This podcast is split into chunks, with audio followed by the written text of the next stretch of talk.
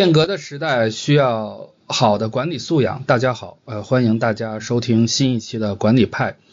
我是主理人郝亚洲，和我一起跟大家聊天的是管理派的老朋友，清华管理评论的资深编辑刘永选老师。呃，今天我们要聊的是中国现代管理史上一位举足轻重的人物钱学森。我们都知道钱学森先生是中国航空航天事业的奠基人，但很多人不知道的是，他在中国呃现代管理进程中扮演着开拓者的角色。我们聊改革开放之后的管理历史的话，在学科方向上一般都会以钱学森、徐志国、王寿云在一九七八年发表的《组织管理的技术系统工程》这篇文章为起点。他们提出了用系统思想把运筹和管理科学统一起来的见解，被誉为是阐述系统工程科学方面的纲领性文件，是我国管理科学发展中的里程碑。我们现在虽然说管理是手艺是艺术，但在四十多年前，尤其是经历了文革的岁月，我们的当务之急是首先把管理当作科学来看待。钱学森的贡献就在于把科学的精神首先浇筑到了管理之中，包括我们今天经常听到企业家讲反馈啊、讲耦合呀这样的词，其实都是控制论和系统论的理念，这都是钱学森最早带给我们的。呃，这个提到钱学森钱老，这个大家马上想到的就是他是一位科学家嘛，但确实他他还是一位这个管理学家。嗯，其实坦白的说，如果不是看了刘元璋院士的传记，对此我也不知道。这个刘元璋院士呢，他搞了一辈子这个质量管理，人们称他为中国质量之父。那刘元璋院士为什么会认为钱学森是一位管理学家呢？呃，我下面介绍一下刘元璋院士的这个看法，就是钱老等人，呃，写了一篇文章，刚刚老好说到的那篇文章。就是在这篇文章的一开始呢，他们就提出了一个观点，他们说我们现在不但科学技术水平低，而且组织管理水平也低，后者也影响前者。就文章强调呢，有了这个认知之后呢，就要做两个方面的工作，那一个是树立同生产力发展相适应的经营思想，呃，另一个呢是使用一套组织管理的科学方法。刘元璋院士呢有一个观点，他说组织管理问题都涉及人，而人是社会的人，呃，受他所处的社会的影响，中国的社会不同于外国的社会，就在许多系统工程的实践中，千万不要忽视这个差别。那钱老师呃在在论系统工程中称赞了这个这个观点，那这个是。钱老作为管理学家的一个原因是在这个思想层面，那还有一个层面呢，就是在实践层面，这个星和弹的研发啊、设计啊、制造和发射，呃，涉及二十几个省呃直辖市的几百个单位、数万名人员，那这么多单位、这么多人，怎么样组织起来完成一个复杂的任务呢？这个就不仅仅是一个技术问题，它还是一个组织管理问题了。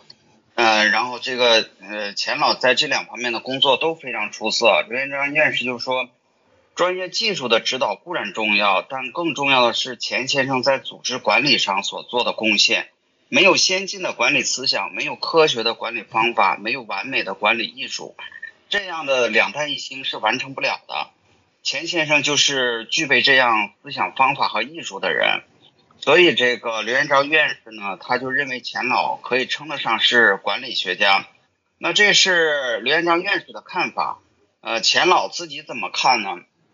那我想他呃很有可能是会接受自己作为管理学家的身份的。就是在八十年代初讨论中国科学院管理学组的目的啊、性质啊、任务啊这些问题时。其实那个多数学部委员是不同意成立管理科学学组或学部的。就当时就有人提出来问题，说说这个管理是科学吗？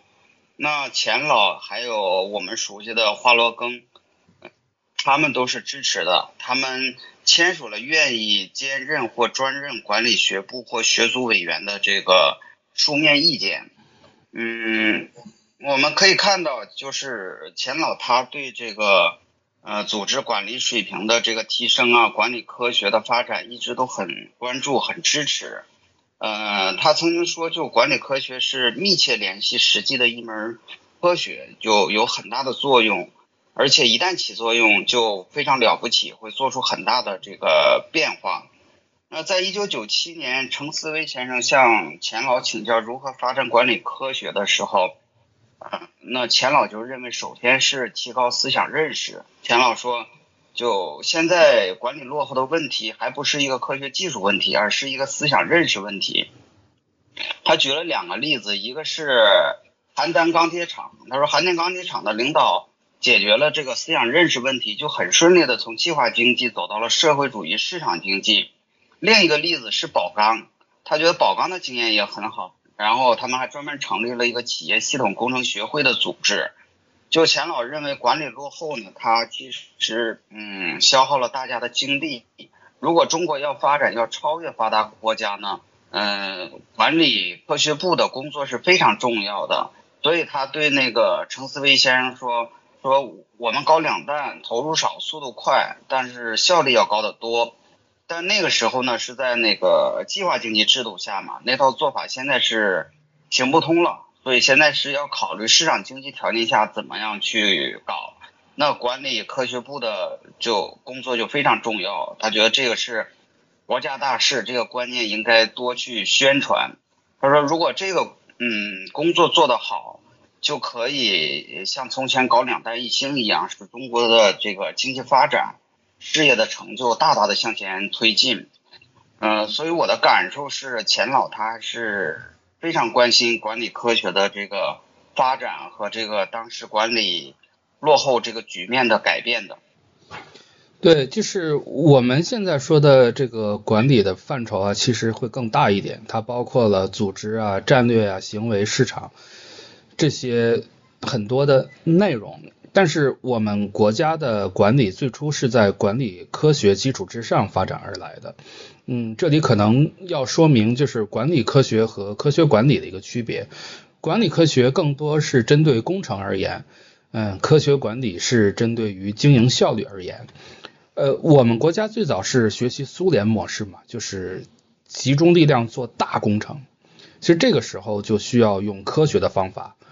呃，钱学森、许志国他们在一九七八年就是《组织管理的技术》这篇文章中。提出，呃，华罗庚是中国现代管理科学的领路人，因为那个时候还没有关于工程的系统理论，呃，是华罗庚转向应用数学领域之后，把数学中的统筹方法运用到了生产领域之中，像大庆油田啊、太原铁路局、黑龙江林业战线。那么我们国家为什么一直注重数学呢？其实这就是历史渊源。就华罗庚这一代的数学家。贡献的不光是纯粹的数学理论，而是在国家建设上发挥了巨大作用。那么学过管理学的人都应该知道，我们在大二的时候会上一门课，叫做运筹学。这门课是数学在系统项目中的一个应用，就是需要我们进行大量的数学运算。就这门课很难，我当时就学得很差劲。而且我现在发现，后来后来我就想，我们班当时其实学明白的人也很少。就如果听众朋友里有过就是学过运筹学的呀，可以给我们来留一个言，因为我觉得这门学科真的是让人让人很愁啊。呃，其实我们在看运筹学的发展是在改革开放之初，呃，就是和钱学森合写《组织管理技术》一文的许国志是运筹学的大师，也是这门学问在中国落地的重要推动者。运筹学就是系统论和控制论当中的重要组成部分。我们现在读就是组织管理的技术这篇文章啊，还能看到一个更大的视野，就是除了运筹学，更重要的是系统工程当中所孕育的系统思想。这个就要理解一下时代，就是为什么这篇文章在那个时候的影响力会这么大？因为文革对中国的生产系统破坏是很大的。江青当时就有一句话嘛，就叫“火烧一切制度”，就是呃，后来就是在改革开放之初提出的利润挂帅唯生产论，就这些说法在文革期间都是被批的。所以，一九七八年钱学森他们提出系统管理是需要一定的胆识的，毕竟，呃，当时距离文革结束的时间还不是很长，整个社会的思潮还没有发生一个转向。那么说白了也好，就是科学的管理也好，管理的科学也好，在那个时代都是属于观念上的突破。只有了解了这个背景，才能够知道意义何以巨大。钱学森他们在那篇文章当中提到的系统、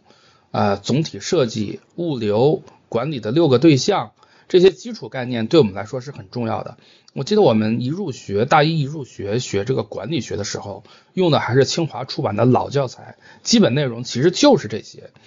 钱学森他们指出了，就是组织管理技术的应用，除了在工程领域，还有就是在经营领域。他他他说，在经营领域的这门学问叫 management science，当时被翻译作叫经营科学，那么我们现在都叫管理科学。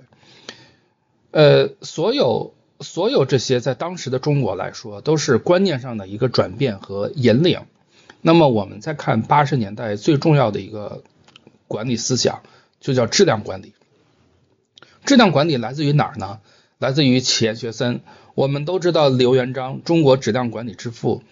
刘元璋先生在美国加州伯克利学习的是管理。那么在五十年代中期，经日本回到中国之后，他立刻就被钱学森邀请到了中科院力学所。钱学森就问刘元璋说：“你要做些什么？”刘刘呃刘元璋说：“我要做的叫 quality control。”钱学森说：“那就直接翻译成质量控制吧。”这个质量控制其实就是我们现在说的质量管理。后来在有全面质量管理的时候，前面就再加一个 T 嘛，叫 TQC。一九五七年九月份，就是在钱学森和时任第一机械工业部副部长汪道涵的推推动下，刘元璋组织的这个质量控制讲习班，在位于北京红庙的第一机械工业部的一所学校里开讲。钱学森当时亲自给四十多名工程师和技术员做的题为“理论联系实际”的讲话，这是我们国家第一个全国性的质量控制讲讲习班。我们进入改革开放之后啊，很长一段时间都在讲质量管理，就是因为，呃，或者说是有一个其中有一个重要的原因，是因为我们曾经有一个很好的观念基观念基础，但是因为。中间有了文革这个基础的发展被中被中断了，那么文革之后这个观念又续上了，所以我我们我们就是倒过头来再看，这些都离不开钱学森啊、刘元璋啊他们这一批人的推动。就是这个，为什么说呃钱老师一位管理学家呢？就对于这个问题呢，刚刚我介绍了刘元璋院士的看法。然后这个老郝也谈了他的这个看法，呃，我在这个梳理一下，就是我想，就是以我现在的理解来看的话，钱老作为呃管理学家，大师可以分成四个阶段。第一个阶段呢是在近处推动管理，第二个阶段呢是在现场施行管理，第三个阶段呢是在高处发现管理。那最后一个阶段呢，就是在远处启迪管理，就不同阶段呢，钱老扮演着这个呃不同的角色，像推动者、支持者、实践者、研究者，还有推广者、开创者和启迪者这样一些角色。那早在呃一九五四年，钱老在美国的时候就出版了《工程控制论》嘛，然后这个应用在这个管理科学之中，他在这个。回国的途中啊，就结识了刚刚老郝讲到的这个呃许国志先生。当时这个钱老就问许国志先生带了什么书回来，然后许国志说临走的时候很多书都扔掉了，就把运筹学的这个书带回来了。就当时他们就意识到运筹学在这个组织管理中的这个重要作用，就计划引进这个啊运筹学。可以说这个钱老是引入管理科学方法的先行者。呃，再一个，刚刚这个老郝也提到，就是一九五六年这个刘元璋回国的时候，啊，钱老邀请他到那个运筹学工那个研究室工作嘛。然后包括那个全国质量控制讲习班上，钱老讲这个理论联系实际，这个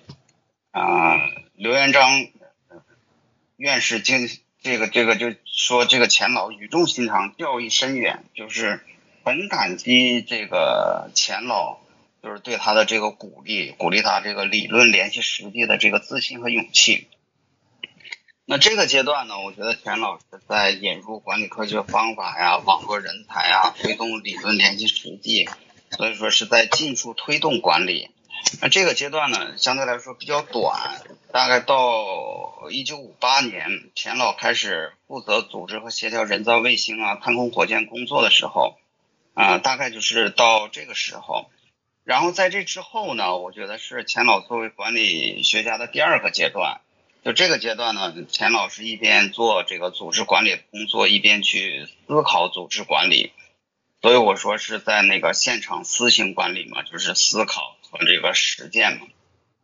那这个阶段的一个标志呢，就是刚刚老郝提到的那篇里程碑式的那个文章《组织管理的技术》。呃，这个呢，其实是以这个。呃，文章这个成果作为标准，其实钱老他的这个呃研究和思考的起点要更早。钱老在一九六三年就写过《科学技术的组织管理工作》这样的这个文章，嗯，然后那个有一位在钱老身边工作的叫刘兆世，他说是呃，其实是一九六六年，就是钱老对组织管理的潜心研究进入到了理性认识的这个这个阶段。所以我我也不禁想，就是如果没有经历过那个特殊的时代，可能这篇文章会更早问世。呃，这篇文章其实它设计了一个，即使是在国外也一直都是一个争论不休的热门话题，就是系统工程它到底是真正的工程还是管理？呃，钱老他们的这个文章呢，其实就做出了这个回答。这个我觉得对于科学家、技术专家来说，其实在心理上还是呃比较难接受的。那个刘元璋院士在提出钱老是管理学家的时候，其实他他还解释了一下，就说，呃，这个是不是贬低了钱学森先生的这个地位？因为大家更这个尊重系统工程学家嘛，轻管理学家。但我想这个对于钱老来说呢，应该不是什么问题。就是钱老领导中国第一枚火箭的研制时，就是参与单位很多嘛，一千四四百个吧。然后这个成员四面八方的，他们这个缺少经验，但是思想特别活跃，各种想法，各种意见。然后当时苏联的专家也不告诉你说怎么样进行组织管理啊，那那组织管理这个就很很落后。嗯，钱老就说，这个研究设计人员用很多的时间跑机关、找器材的情况需要改变，总是扯皮，把时间都耽误了。要做到打个电话就能解决问题。接着他就说，这个就是近代科学技术的发展，从美国贝尔实验室开始，其实研究工作已经成为集体行为，不再是个人行为了。然后让大家去找资料、去学习。所以说这个。当时如何组织管理这样一支队伍，就是一个很重大的问题。那钱老就希望这个刘兆世去研究这个问题。那刘兆世觉得这这这不就改行了吗？然后钱钱老就跟他说说这个要根据国家需要嘛，形式是呃常改的。然后就以自己为例，说你看我就改行了六次，我在交通大学学的是。火车、机车专业，到了美国改学航空专业，后来研究空气动力学，再改行研究火箭发动机。在美国被捕之后呢，不能搞火箭了，就研究工程这个控制论。回国之后，成为研制火箭导弹的这个组织管理者。这个当时这个钱老说的很幽默，他他他说他说你看，就是我我是越改越快，是吧？飞机比火车快，火箭比飞机快。那他这么一说呢，这个刘兆世就呃接受了，然后开始去研究这个组织管理问题。那他也称钱老是科学管理大师。那钱老的那个组织管理技术这篇文章，其实是对前期中国航天系统工程的这个实践经验所做的这个理论总结，也是出于他对中国能否成为这个强国的这个关切，他希望中国建立严密的管理科学技术体系，培养组织管理的这个科学人才，然后帮助大家提高这个管理水平。所以在那篇文章发表之后呢，他都以很大的一个热情去推动系统工程，写书啊，做演讲啊，然后写文章啊，还做这个广播讲座、电视讲座的电视讲座的这个组织者呀，或者是主讲人。可以说，当时这个掀起了系统工程研究、学习和应用的这个热潮。那在一九八零年底的这个嗯，系统工程学会成立的时候呢，刘元章院士他指出了运筹学的一个局限。他说，运筹学在应用于管理的这个科学化曾曾经盛极一时，就是以至于大家会认为说。呃，已经可以把泰勒的科学管理发展成为管理科学的地步了。但是其实运筹学只是在就是系统特性明确给定的条件下，呃，去解决的那类问题。对，呃，由此可见呢，就是系统科学它其实可以将管理的这个科学化带向一个新的高度。就我最近看了一点这个一本杂志，就是八五年、八六年的文章。就已经有人讨论如何将系统科学应用在成本管理啊、经济责任制上面。呃，在这个阶段呢，钱老还率先提出了领导科学的问题。就他就指出说，领导的学问呢，也处于从呃艺术转化为科学的这个过程。他觉得管理者是必须遵循一些基本的原理和这个法则。那为什么钱老会对这个领导科学感兴趣嘛？因为他觉得这个领领导和这个系统工程是紧密这个联系在一起的。他就说，过去领导工作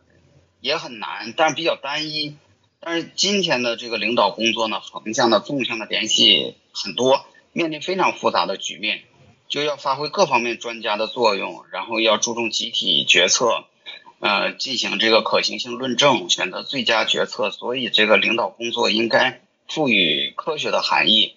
就在一九八五年的时候，钱老还为总参谋部举办了举办的那个领导科学研究班，呃，讲了第一课，就是钱老认为，就是实现领导工作的这个科学化是现在历史条件下每一个领导干部都要去嗯关注和解决的一个新课题。在讲到这个领导要用科学，领导要成为科学这个观点的时候，他还讲了几。就是福特几代领导者的故事，所以感觉这个钱老对这个管理问题还是非常关注的。那在第二个阶段呢，钱老是管理的实践者、研究者和推广者。那从一九八六年呢，钱老作为管理学家的第三个阶段，我觉得，呃，这一年呢，就是钱老发起了，嗯，成立了一个系统学讨论班，就是开展进一步的研究工作。因为钱老也梳理了。呃，系统科学认识到其中的一些问题和不足。呃，在这一年的全国软科学研究工作座谈会上，就钱老就指出，国家是一个大系统，要让这个系统达到最优状态，就需要一门学问，就是系统科学，或者叫这个软科学。呃，具体到怎么样去管理这个国家，用什么样的方法预测啊、管理啊、组织啊，嗯。由此就是推动系统工程研究与实践向管理科学方面延伸，推动了企业呃经济社会系统的研究。呃，到了呃一九九零年，就是钱老发表了另一篇这个里程碑式的文章，就是那个开放的复杂巨系统那篇文章。这个在管理学界也产生了非常大的反响啊，之后完成了系统学的这个创建。那我觉得钱老的研究他是非常与时俱进的，就是在他与程思维先生的那个访谈中体现的很明显。他说，就搞两弹时候也用系统工程，但是那个时候是计划经济体制下的系统工程。那在市场经济条件下怎么搞，就需要好好研究鞍钢、宝钢这些典型，然后去总结和推广。嗯，钱老就是。开放的复杂巨系统这个理论思想的形成，呃，是与中国改革开放和社会主义市场经济体制的这个推进这个背景契合的。就因为当时中国经济啊、社会啊，它的这个复杂性越来越高了嘛。呃，钱老也说，这个复杂性的问题现在要特别重视，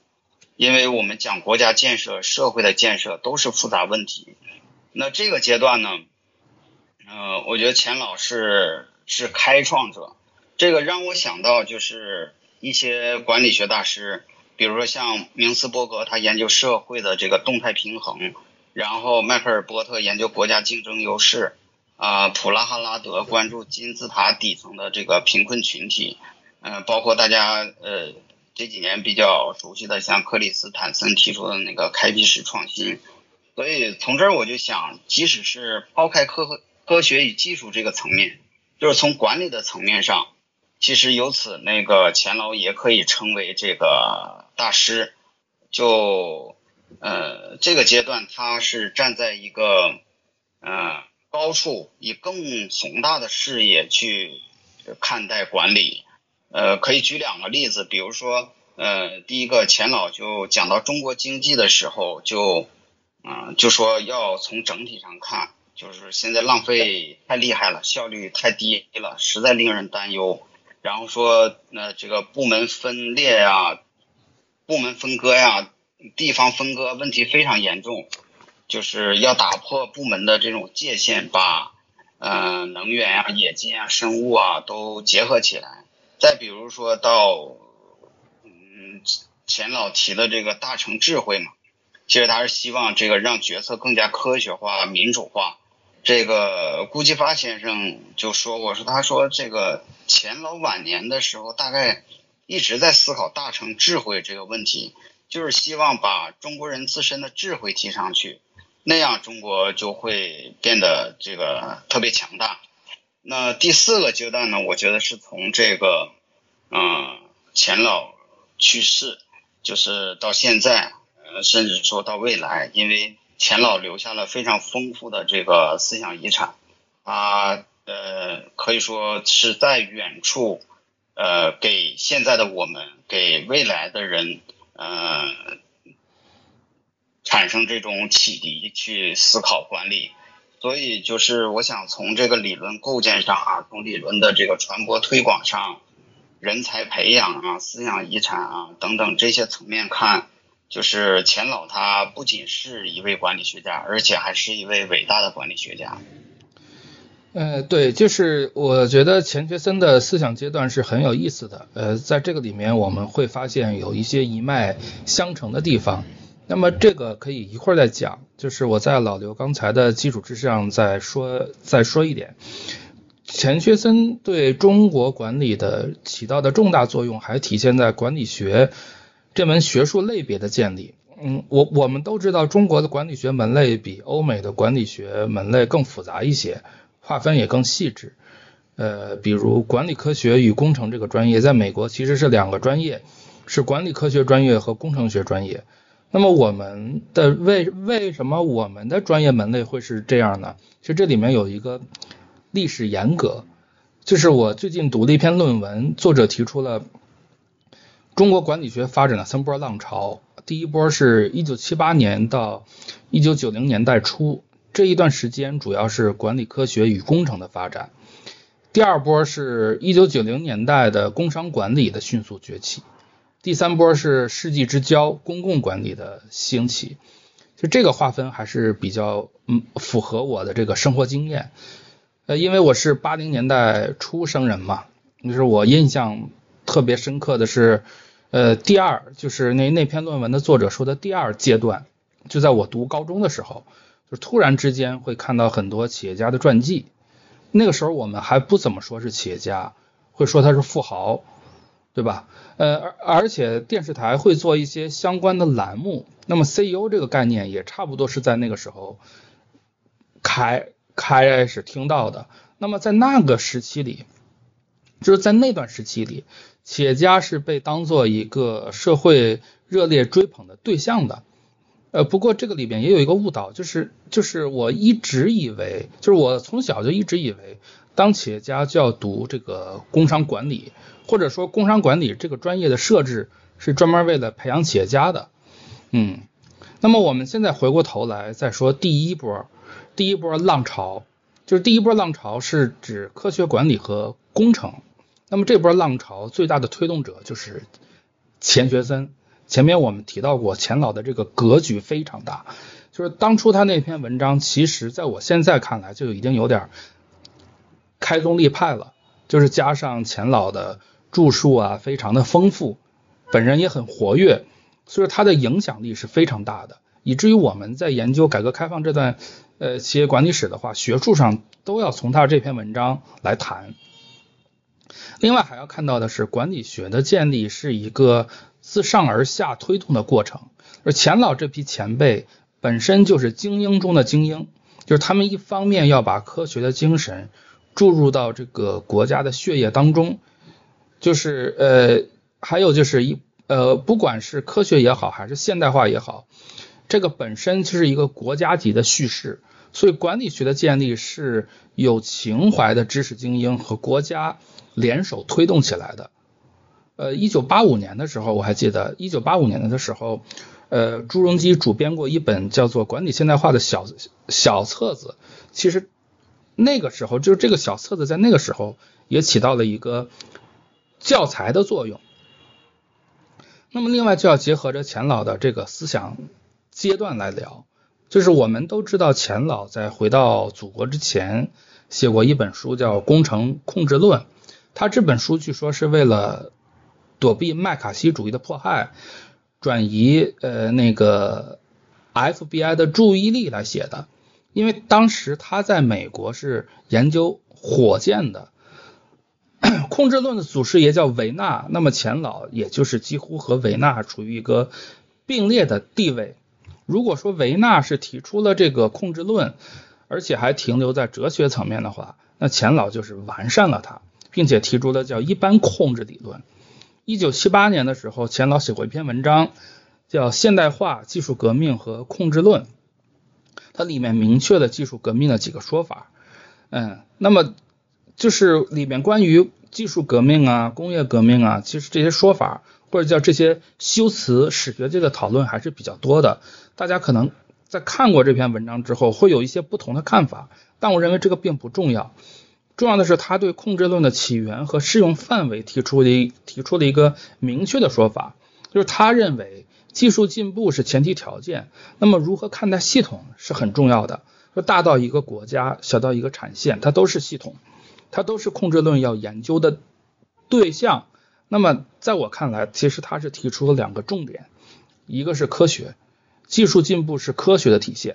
一个是系统思维。恰恰是这两点是当时的中国最需要的，也是中国的决策层，也是中国的最高决策层最需要的。钱老的呃第一个思想阶段是控制论，那么这也奠定了他后面的几个思想阶段的的一个根基。钱老把控制论的对象范围扩大了，就是从工程扩大到了生物系统、神神经系统，这就为控制论到复杂理论的这种提升。铺呃铺好了路，其实这也涉及到对理论潮流的一个影响。我们刚才谈到的是它在历史维度上的影响力，那么我们更要看到它在趋势和潮流上的领导地位。老刘刚才谈到了，就是一九八六年的会议，那么那呃那次会议在我看来是划时代的。呃，钱老发表了一个很重要的讲话，就谈到了他对系统论的认识和他的一些。内心的感受，就是从人类改造世界的系统工程，到贝塔朗费的一般系统论，普利高金的耗散结构，哈卡的系统论，再到非线性系统动力，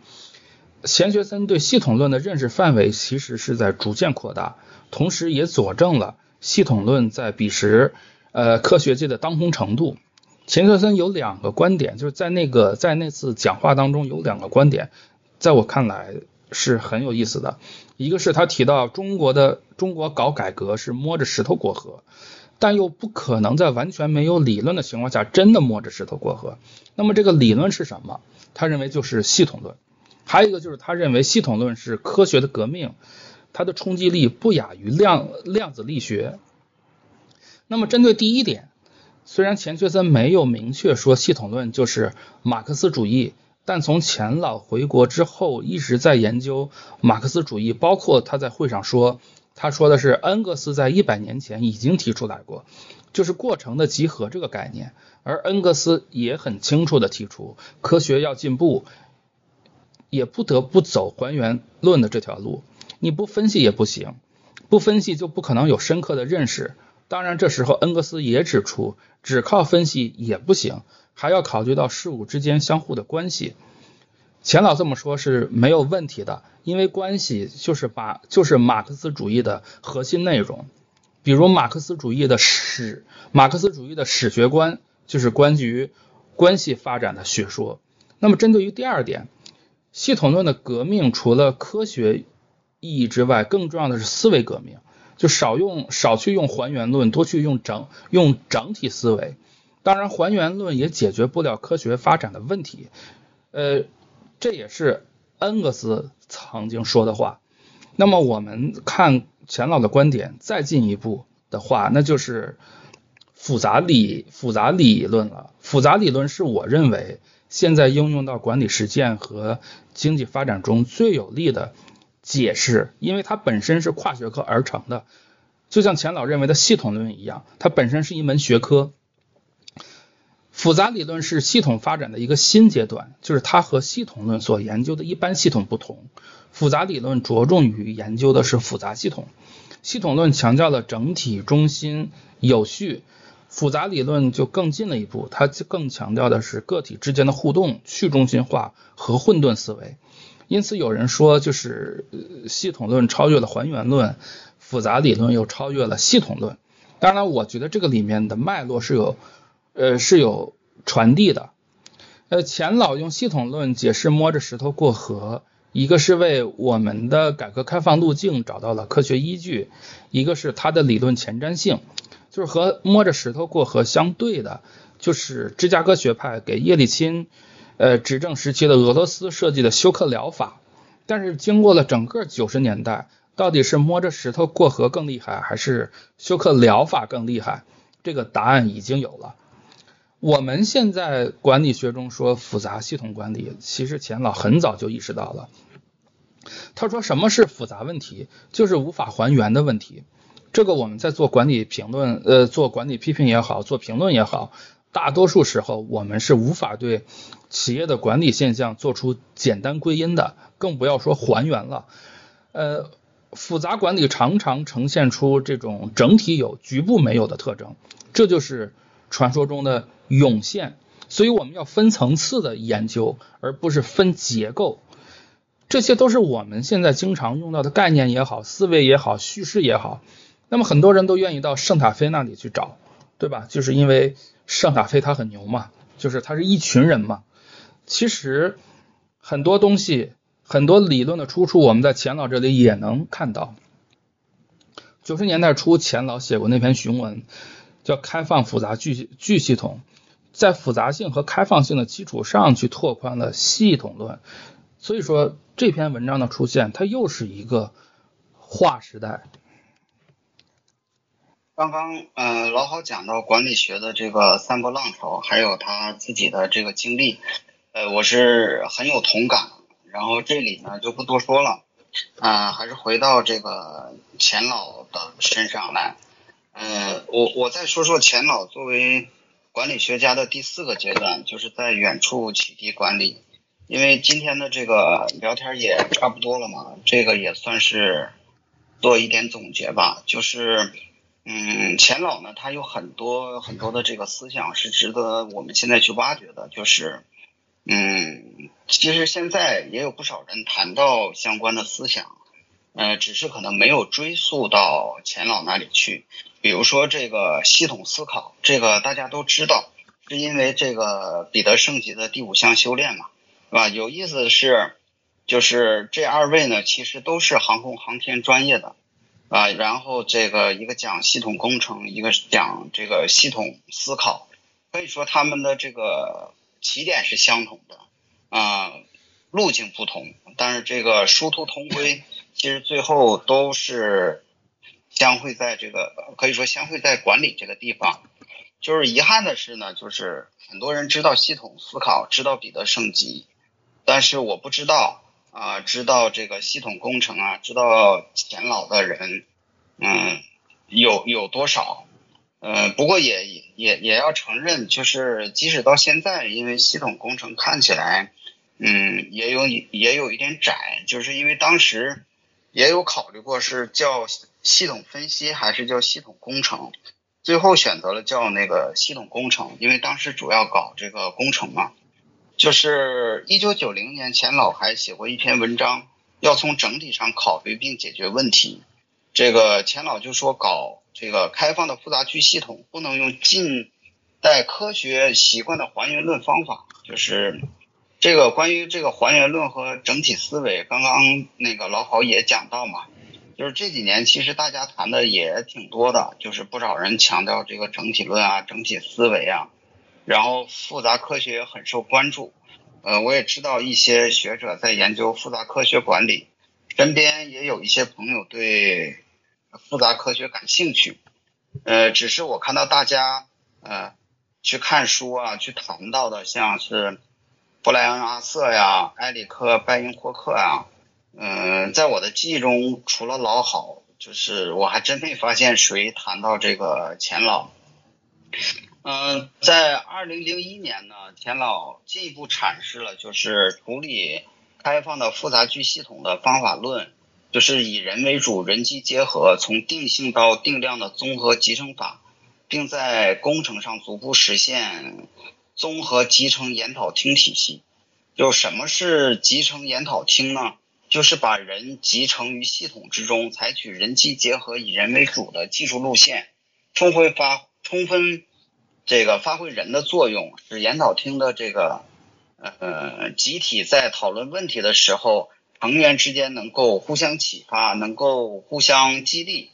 呃，使集体的远见呢远远胜过一个人的智慧。就是钱老提出这个大成智慧。就他重视的，或者说呃要要集成的，不仅仅是呃情报啊、资料啊、信息啊，还有人的经验、知识和人的这个智慧。就是我们可以看到钱老对人的这个重视，就是这些年大家讨论人机融合呀、人机共处啊，包业包括这个工业五点零，以人为中心、以人为本。就是如果。我们了解钱老的思想，也许就是早就对此有更深刻的理解了。我想，关于这个开放的复杂区系统的方法论呢，钱老提出的方法就是从定性到定量的综合集成方法。这个刘元璋院士呢，他会有不同的看法。他认为综合集成的要义是技术与管理的相结合。就刘元璋院士在推行全面质量管理时，经常说一句话。他说：“不懂技术搞不了管理，不懂管理搞不好技术。”他认为最有说服力的实力就是两弹一星工程，然后钱老就是技术与管理相结合的典范。嗯，钱老自己也说过，就是研制导弹三分靠技术，七分靠管理。呃，刘元璋院士他感到终身遗憾的是，就是当时没有好好向钱老请教这方面的这个问题。就是我想，无论这个刘元璋院士的观点，钱老是否同意吧，就是钱老确实如刘元璋院士所说，是技术与管理相结合的典范。我觉得这一点非常值得，就是呃我们所说的，就我们处在数字时代的时候去注意的，对吧？我我觉得现在嗯，大家掉进了技术崇拜的陷阱，太多的去谈技术而不是管理，就是技术无论多么伟大。它都无法单独发挥作用，是要放到系统中，与战略啊、组织啊、文化等管理要素相结合，也要与这个社会啊、政治啊、环境啊等宏观要素相结合，才能发挥作用、创造价值。所以，企业这个数字化转型也好，商业生态系统啊，还有产业互联网，我觉得这些年其实看到太多的这个失败的案例了。如果我们懂一点钱老的思想，我觉得也许会少一些错误。就想想，我觉得还还挺有意思的。就是你看，就钱老这么一个懂技术的人，嗯，他在重视人，重视管理。那现在呢，呃，一些人呢，其实技术不是特别懂，然后却把技术捧上天，然后还这个轻视人、轻视管理。那最后呢，我我还想说一点有趣的，就是在一九九零年呢，钱老将呃现在大家说的那个 VR 翻译成为灵境，这个灵就是灵魂的灵，境是境界的境。他说这个名字呢，就是中国味儿特别浓。就他后来还写了一篇那个短文，用灵境是实事求是的，然后就说我们传统文化正好有一个表达这种情况的词“灵境”，这比灵境好。这里说的这个灵境就是身临其境那那两个字。嗯，因为钱老觉得这个境是虚的，不是实的。呃，当时呃钱老已经九，应该快九十岁了，就是我觉得他。一直是站在这个最前沿。那更有趣的是呢，就是在九二年的时候，钱老提出发展新能源汽车的建议，呃，然后这个认为应该另一批执行蓄电，就是蓄电池能源的汽车计划。到九三年的时候，又又提出就是民用汽车的这个电气化。他就问为什么不立即下决心搞电动汽车，跳过这个汽呃。汽油车这个阶段呢，就很有意思。在一九四九年，钱老写过一篇这个文章，叫《火箭》，就是展示了他早年关于星际航行的这个科幻思想。就文章一上来就从一个不知来自何方的这个无线电信号说起，然后引出如何去火星。就说到这儿，大家会想到什么呢？就是呃，在想是不是钱老穿越了，成为马斯克。就是我想到这一点的时候，然后我我我就去啊网上查了一下，哎，发现还真有关系。就是马斯克的火箭公司的那个前身是美国宇航局喷气推进实验室，而呃钱老呢就是这个实验室的创始人之一。然后马斯克的那个火箭公司呢，曾在钱老诞生日的时候，通过那个推特向钱老表达怀念之情，祝他生日快乐。就马斯克有两个偶像，一位是特斯拉，另一位就是钱老。据说这个马斯克的那个火箭公司里面还挂着那个钱老的画像。就这时候我们就不禁要问，就是为什么马斯克没有出现在中国？这又回到了那个非常著名的钱学森之问，就是为什么我们的学校总是培养不出杰出的科技创新人才？嗯，非常期待有一天能够。在现实中回答好这个问题。那我说这些呢，其实大家或多或少都在谈，可以说就是我们在谈论钱老，但却忘了钱老。呃，这个呢，对于一位思想家来说，我觉得足以欣慰了；但对于我们后辈来说，就很不应该了。呃，我也是因为这段时间关注中国企业的那个管理史。所以对钱老呢有一点点很粗浅的了解，可能也只是钱老思想的冰山一角，呃，但是已经感觉很震撼了。呃，我想钱老他是一座丰碑，呃，管理学的丰碑，技术与管理完美结合的丰碑，呃，他的思想啊，他的精神，就是我们应该去学习去传承。呃，是的，呃，我们也是仅以这期节目向钱学森先生致敬。管理终究是要处理人与人之间的关系，人与环境之间的关系，这些其实都在钱老的思想体系当中。包括钱老提出的人际关系研究，可以说是领先的时代一大截，只不过是到马斯克这里才算是续上。那么在复杂问题研究上，美国有圣塔菲，我们有钱老的思想宝库。就像程思威先生说过的，钱学森首先是一个思想家。最后我还想说一下他的复杂句系统，对于管理实践来说，其实是有很好的指导意义。我们以前看待一个管理问题，基本都是还原论，问题出现了就去归因，啊，成功也好，失败也好，都觉得可以用一个超级简洁的公式或者模型来说明。最典型的还原论公式就是国内某商学院教授提出的。持续成功等于战略乘以组织。那么这个教授担任顾问的互联网公司里的朋友对我们说：“这不是拿我们当傻子吗？”其实还原论是一种自上而下的视角。我们在做王亚军那期节目的时候也说了，它是上帝视角。那么这是培根的发明。我们都知道培根发明了科学。我很早之前看过一本批判理性主义的书，是一个德国人写的，他就很直接说，培根做的工作其实很简单，就是用科学取代了上帝的位置。我们现在对科学的理解肯定和培根时代不同了。我这里说的还是还原论产生的一个历史语境。我们再说，呃，当下的企业，无论是治理还是管理上的一些动向，尤其是互联网巨头们的大幅调整战略或者组织，这都是系统论中的环境结构和关联决定了这个系统的整体性能。系统环境是改变不了的，能改变的是系统结构和环境之间的关联。就是系统要做出适应环境的改变，同时我们要不但要看到局部和整体的关系，也要看到局部和环境之间的关系。总之，我觉得作为管理者应该读一读钱老的思想。世界正在变得日益复杂化，我们每个人都是生活在一个复杂巨系统之中，包括我们作为个体的思想也是一个复杂巨系统。啊，那么我们今天就先聊到这里，本期节目到此结束，我们下一期见。